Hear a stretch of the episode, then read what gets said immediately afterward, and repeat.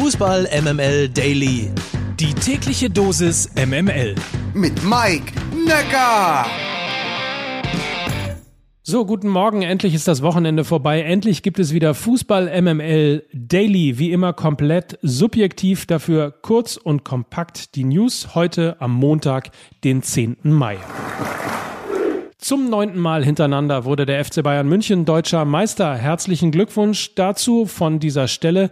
Wem es nach Abwechslung in der Liga dürstet, für den habe ich wenig Hoffnung. Der zukünftige CEO Oliver Kahn drohte direkt nach dem Gewinn der Meisterschaft an, dass sie nun unbedingt den zehnten Titel in Folge ins Visier nehmen wollen. Während Robert Lewandowski mit jetzt 39 Toren nun tatsächlich kurz davor ist, den Gerd Müller-Rekord zu knacken, hat sich Leon Goretzka einen Muskelfaserriss im hinteren Oberschenkel zugezogen. Das ist offen gesagt eine ziemlich fiese Stelle, habe ich mir zumindest sagen lassen. Und nun muss sogar Jogi Löw um Goretzkas Einsatz bei der Euro bangen. Gute Besserung auf jeden Fall von dieser Stelle.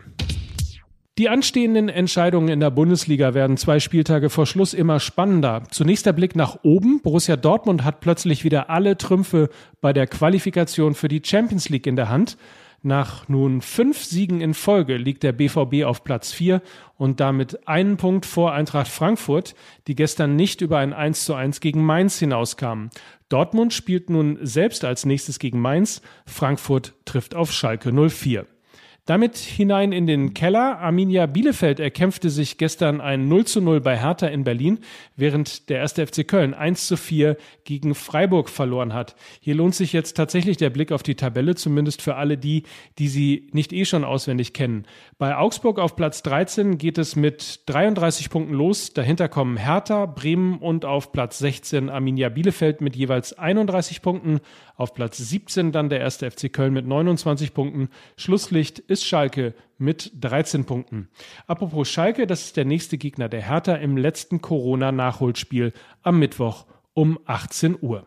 Der VfL Bochum ist fast am Ziel der Träume namens Liga 1 angelangt. Nach dem ungefährdeten 5 zu 1 gegen Jan Regensburg fehlen dem Team von Trainer Thomas Reis nur noch zwei Punkte aus den letzten zwei Spielen, um nach elf Jahren wieder Bundesliga-Fußball Anne Kastropa zu spielen. Einen ebensolchen Schritt, zumindest einen sehr, sehr deutlichen, kann heute Abend Holstein Kiel um 18 Uhr machen. Dann geht es nämlich im Nachholspiel gegen Hannover 96 ran. Und um 20.30 Uhr kommt es dann zum letzten, zum wirklich allerletzten Montagabendspiel überhaupt. Das bestreiten der Hamburger Sportverein und der erste FC Nürnberg. Für Fußballromantiker haben wir auch noch was. Arjen Robben stand gestern nach fast unendlicher Verletzungsmisere erstmals in der Startelf seines Teams FC Groningen.